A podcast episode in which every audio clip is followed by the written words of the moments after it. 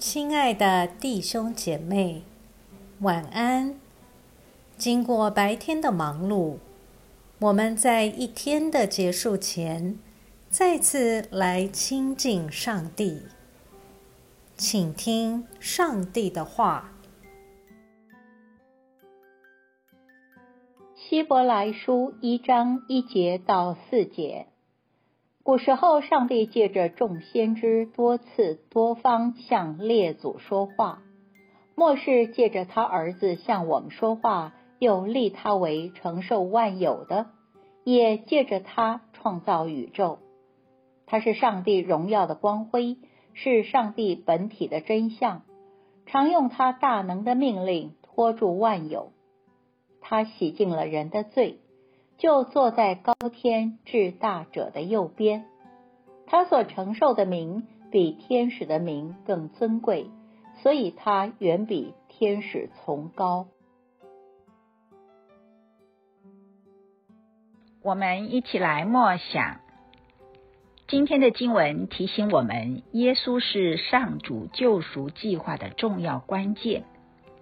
所以，上主在过去早已透过先知多次多方的告知、晓谕我们，耶稣是救恩历史的中心，其他的都是枝节。耶稣不是天使之一或天使之首，他比天使或其他的枝节的事都崇高许多。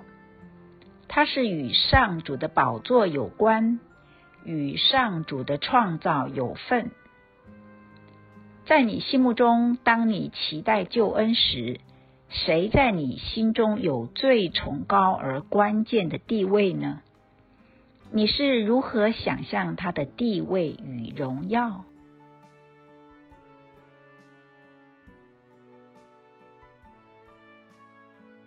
请默祷，并专注默想以下经文。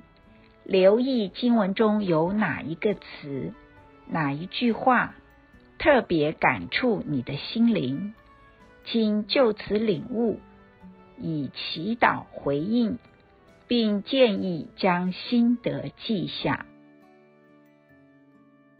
希伯来书一章三节，它是上帝荣耀的光辉，是上帝本体的真相。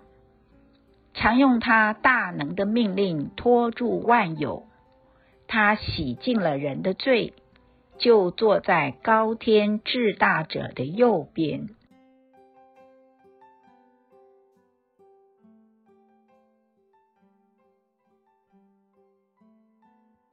在一天的结束前，让我们来做一段简单的意识醒察。请轻轻的闭上你的眼睛，反复的深呼吸，放松身体，也放松心情。求主光照你，回顾一下今天可有感恩的事，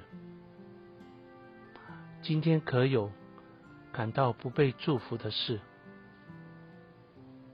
今天我需要与谁和好？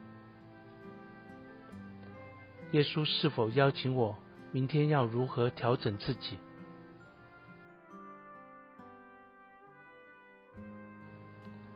我们要感谢此刻耶稣对我们的爱和陪伴，所以我们用主你教导我们的祈祷说：“我们在天上的父，愿人都尊你的名为圣，愿你的国降临，愿你的旨意行在地上，如同行在天上。”我们日用的饮食，今日赐给我们，免我们的债，如同我们免了人的债，不叫我们遇见试探，救我们脱离凶恶，因为国度、权柄、荣耀，全是你的，直到永远。阿门。